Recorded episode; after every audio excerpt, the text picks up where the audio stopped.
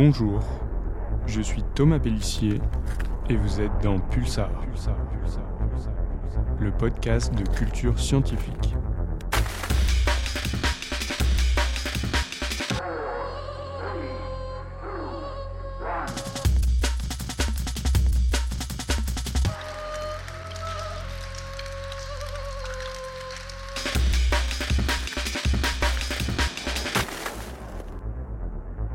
Montagne, ces courbes enneigées, ces paysages boisés, ces remontées mécaniques, les vacances d'hiver de rêve. On a, pour beaucoup d'entre nous, déjà apprécié un bon chocolat chaud au pied des pistes après avoir passé la journée à les dévaler. Le plaisir des choses simples. Enfin, pas si simple que ça. Si l'on associe souvent la montagne à la neige et au ski, les choses se sont complexifiées depuis quelques années déjà. Depuis le développement des stations de ski, les territoires de montagne sont de plus en plus dépendants des sports d'hiver mais ils font face à un problème majeur, la variabilité de l'enneigement. Si le phénomène n'est pas nouveau et date de la fin des années 1980, il semble toutefois s'être accru ces dernières années avec l'accélération du changement climatique. Mais de quoi parle-t-on lorsqu'il est question de variabilité de l'enneigement et quel impact peut-il avoir sur les territoires de montagne?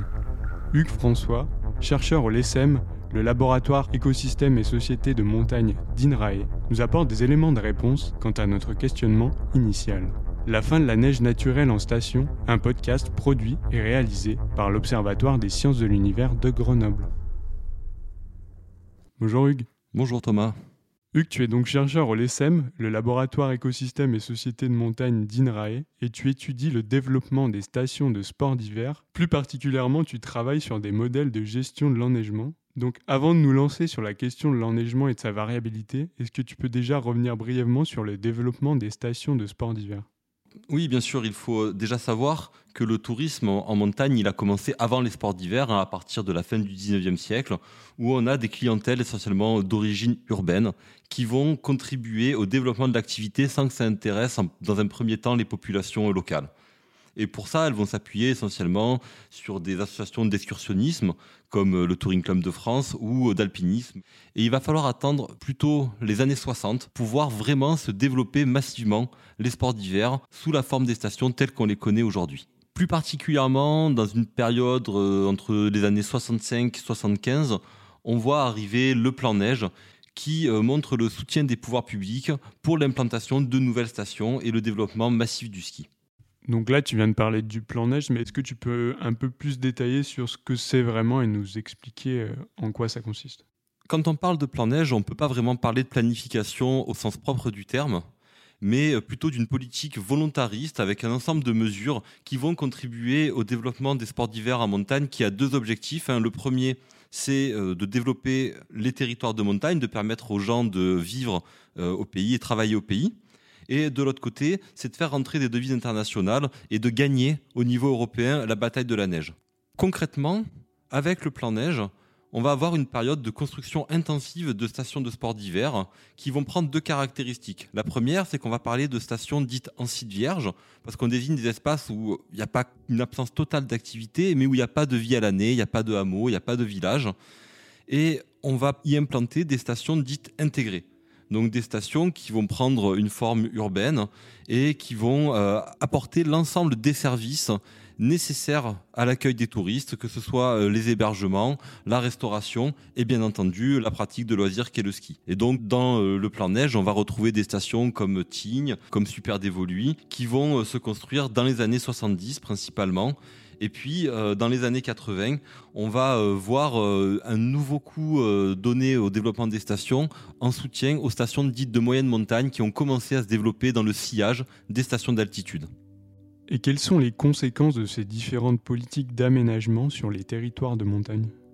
Donc la première conséquence du plan neige, c'est euh, d'implanter une économie nouvelle en montagne qui va prendre une place de plus en plus importante pour les populations de montagne. Et pourtant, cette implantation, elle s'est pas faite sans conflit, sans controverse. Dès le début, l'expropriation systématique qui était pratiquée pour avoir la maîtrise foncière du site dans lequel on voulait aménager une station de sport d'hiver, ça a été un sujet de tension avec les populations locales. Le cas emblématique étant celui euh, des montagnes de l'Arc, avec le conflit d'Hauteville-Godon contre Bourg-Saint-Maurice. Et puis rapidement, on va voir apparaître des préoccupations d'ordre environnemental. C'est particulièrement le cas dans ce qu'on a appelé euh, l'affaire de la Vanoise à la fin des années 60, où euh, l'aménagement de Val Thorens empiète sur la zone centrale du tout jeune parc de la Vanoise. Et puis, euh, avec le temps, c'est la capacité des stations de sport d'hiver à porter le développement local qui est remise en cause à travers les difficultés d'enneigement et notamment dans les territoires de moyenne montagne.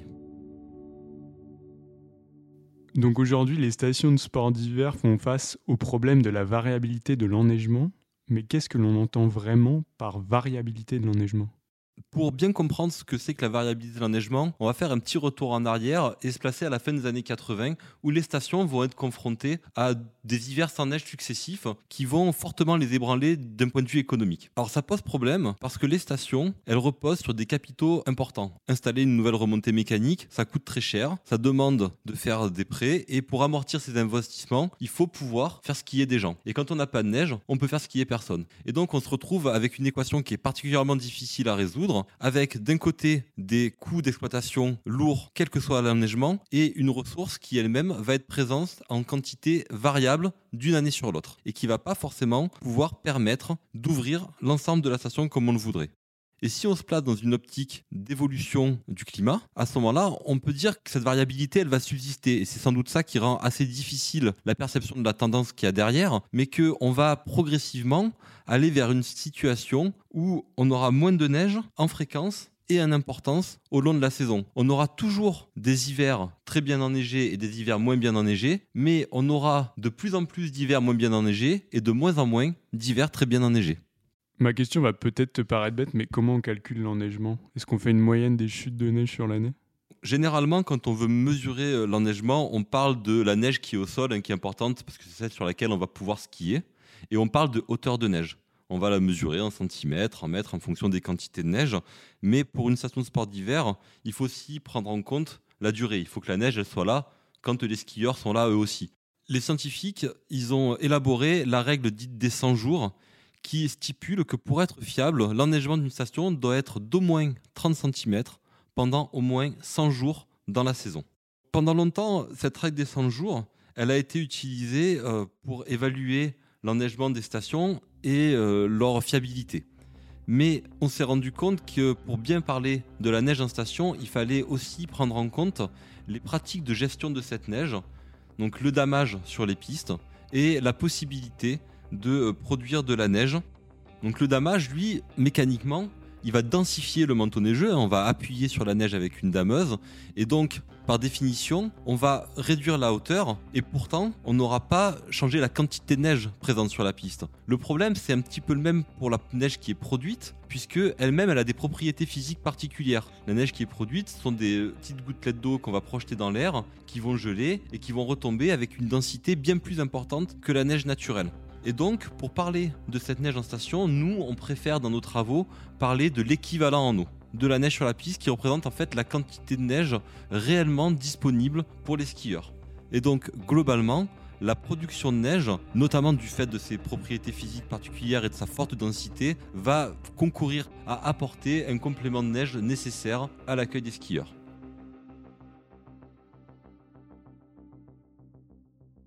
Et du coup, est-ce que du fait de la variabilité de l'enneigement et du réchauffement climatique, on se dirige vers la fin des sports d'hiver et éventuellement une disparition des stations?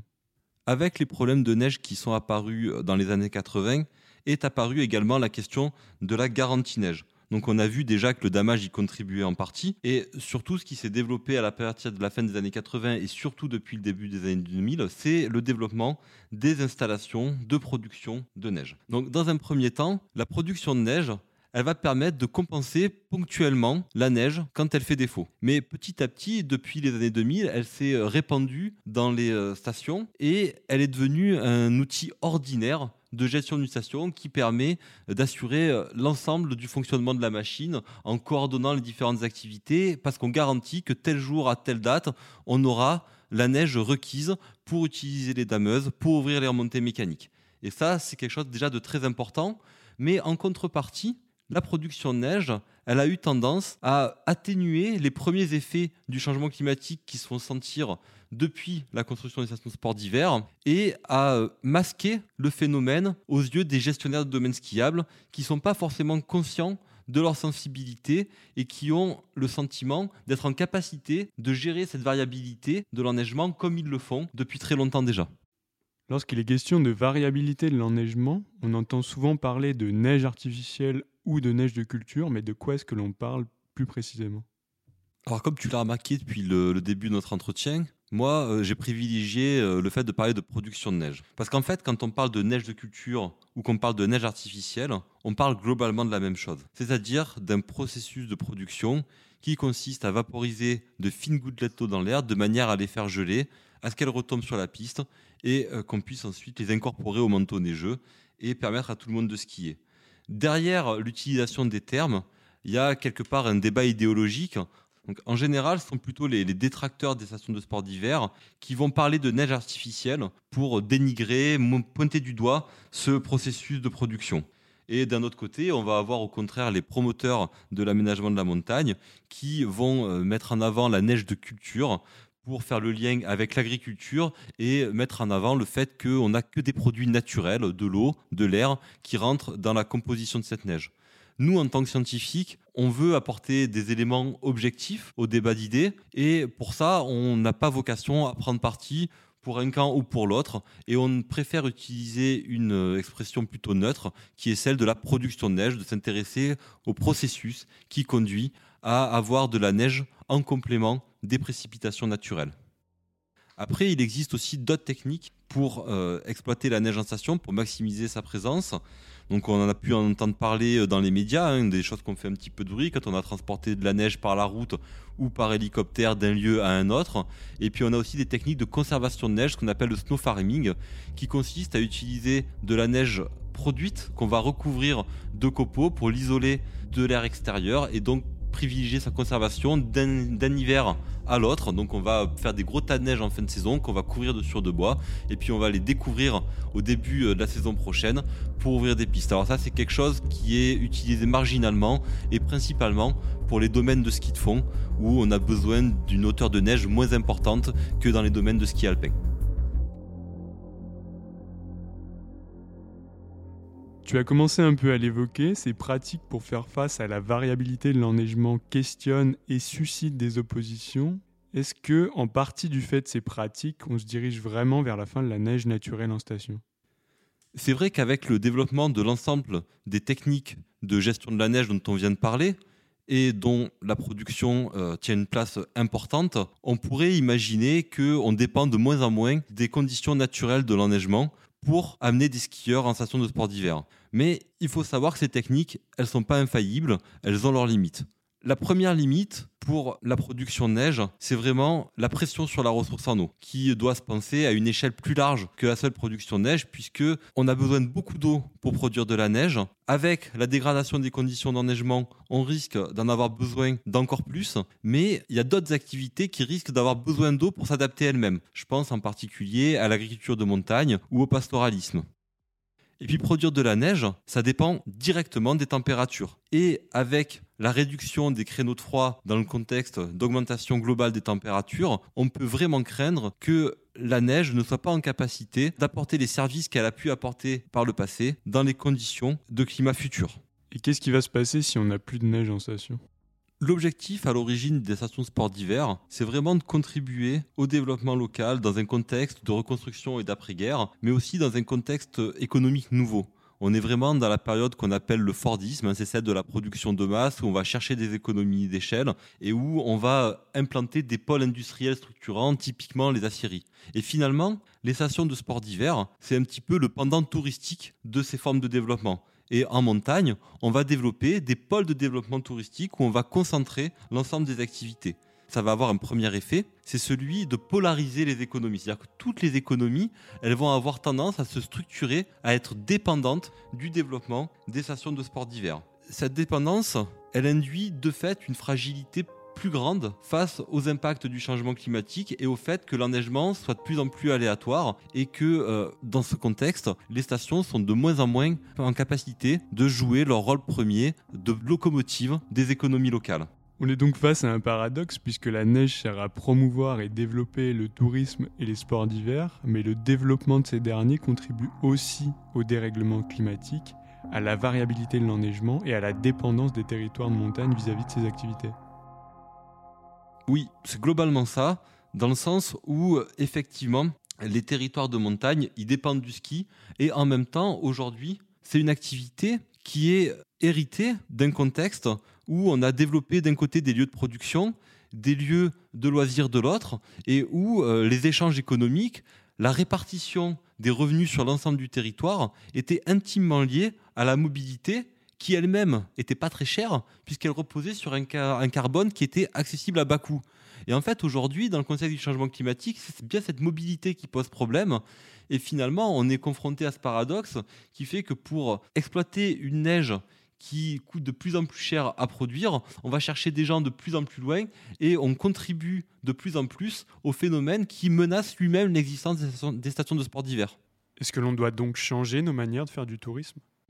La question, c'est pas tant de savoir si aujourd'hui il faut que le tourisme s'adapte parce qu'il subit les impacts du changement climatique ou s'il est de la responsabilité des territoires touristiques de sortir du tourisme pour contribuer à l'effort d'atténuation des émissions de gaz à effet de serre.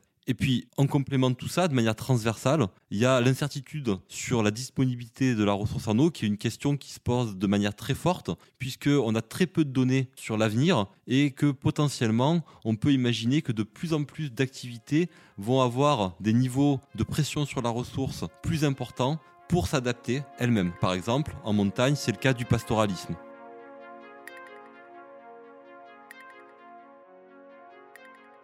Hugues, nous l'avons dit tout à l'heure, avec tes collègues d'INRAE, tu travailles justement sur ces questions de variabilité de l'enneigement, sur le développement des stations de sport d'hiver et sur les interactions entre ces deux phénomènes. Mais concrètement, quelles sont vos méthodes d'étude et d'exploitation des données? Nos méthodes de recherche, elles sont euh, profondément euh, interdisciplinaires et elles sont vraiment nées de euh, la rencontre et du partenariat avec le Centre d'études de la neige qui est une antenne euh, à Grenoble de Météo France et du Centre national de recherche météorologique avec les, outils de l'INRAE. Et c'est vraiment le croisement de nos outils de modélisation. Hein. Eux, d'un côté, c'est des spécialistes de la neige. Nous, de notre côté, à l'INRAE, on est plutôt des spécialistes des stations de sport d'hiver. Et on va croiser nos outils de manière à produire un résultat spécifique aux stations. Donc, d'un côté, on va avoir euh, le modèle de neige Crocus, dans lequel on a implémenté dans le cadre d'un travail de thèse le damage et la production de neige.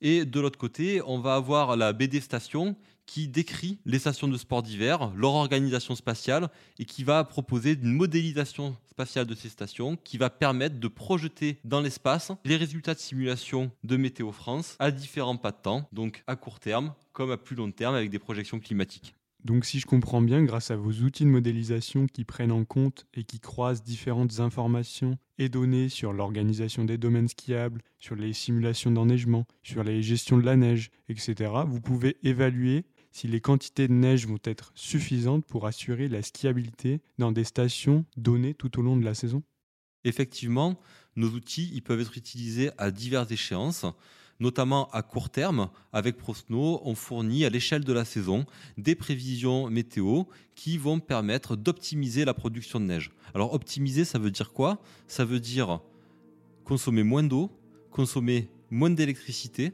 donc être plus précautionneux dans l'usage des ressources pour produire une neige qui soit utile à la station. Donc il s'agit à la fois de réduire l'impact environnemental de la production d'un côté et de l'autre de garantir la bonne santé économique de la station de manière à ce qu'elle soit mieux en capacité d'affronter l'avenir. À plus long terme, on fournit des projections climatiques hein, jusqu'à la fin du siècle avec ClimSnow qui permettent de savoir à quel moment et à quel endroit il y aura de moins en moins de neige. Et donc de permettre aux décideurs de faire des choix stratégiques d'investissement, d'équipement ou de déséquipement de sites à l'intérieur du domaine skiable. Et donc avec cela, on est capable de dresser le tableau de ce qui est faisable. Mais ce qui est faisable, c'est pas forcément ce qui est souhaitable. Et donc, avant toute chose, la première question à laquelle il faut répondre, c'est de savoir comment est-ce qu'on veut vivre demain en montagne. Et pour toi, d'un point de vue plus personnel, qu'est-ce qui te stimule dans ton travail de recherche au quotidien? Alors moi, ce qui me stimule plus personnellement dans mes recherches, c'est avant tout les gens que je rencontre Cette recherche sur la fiabilité de l'enneigement de montagne, elle est née d'une rencontre, notamment avec Samuel Morin, qui travaillait alors euh, au centre d'études de la neige et qui est venu nous voir en nous disant ben, Vous, vous travaillez sur les stations, nous, on travaille sur la neige, ça serait peut-être bien qu'on arrive à, travailler ensemble. Et puis, de là, on a commencé à, discuter sur nos outils. Il y a eu l'envie qui est arrivée. Il y a eu du répondant d'un côté comme de l'autre. Et puis, très rapidement, on est arrivé euh, à des premiers résultats finalement, c'est l'ensemble de ces stimulations réciproques, de comprendre ce que font les autres, d'essayer de leur expliquer ce que moi je fais, d'échanger sur nos problématiques et de voir comment est-ce qu'ensemble on arrive à produire quelque chose de nouveau qui est particulièrement stimulant. Et après, si je m'intéresse au territoire de montagne, euh, c'est aussi pour des raisons assez personnelles. C'est euh, avant tout euh, pour moi un territoire que je fréquente à l'origine plutôt comme touriste, hein, puisque je suis originaire du Vaucluse et qu'à part le Mont Ventoux, on n'a pas beaucoup de montagnes, mais que les Alpes ne sont pas très loin. Et du coup, bah, voilà, moi je suis tombé amoureux du Kera. Bah, petit à petit, euh, même si à l'origine j'avais pas vraiment l'intention de travailler sur les stations et le tourisme, c'est un objet qui s'est un peu imposé à moi, de par la place qu'elle prend aujourd'hui dans les territoires de montagne, de par les questions qu'elle soulève. D'abord sur la, diversification, hein, comment est-ce que on développe d'autres activités que le tourisme, et puis aujourd'hui sur euh, l'enneigement euh, du fait de la dynamique qui s'est enclenchée avec le centre d'études de la neige. Merci Hugues. Merci Thomas. C'est la fin de cet épisode de Pulsar, le podcast de culture scientifique de l'Observatoire des sciences de l'univers de Grenoble. Pour ne pas manquer nos actualités et nos prochains épisodes, mais aussi pour nous faire part de vos retours, vous pouvez nous suivre sur les réseaux sociaux, Facebook, Twitter, LinkedIn et YouTube. Nous vous invitons également à vous abonner à nos comptes sur les différentes plateformes de streaming, audio et vidéo. En attendant, toute l'équipe vous donne rendez-vous prochainement pour un nouvel épisode.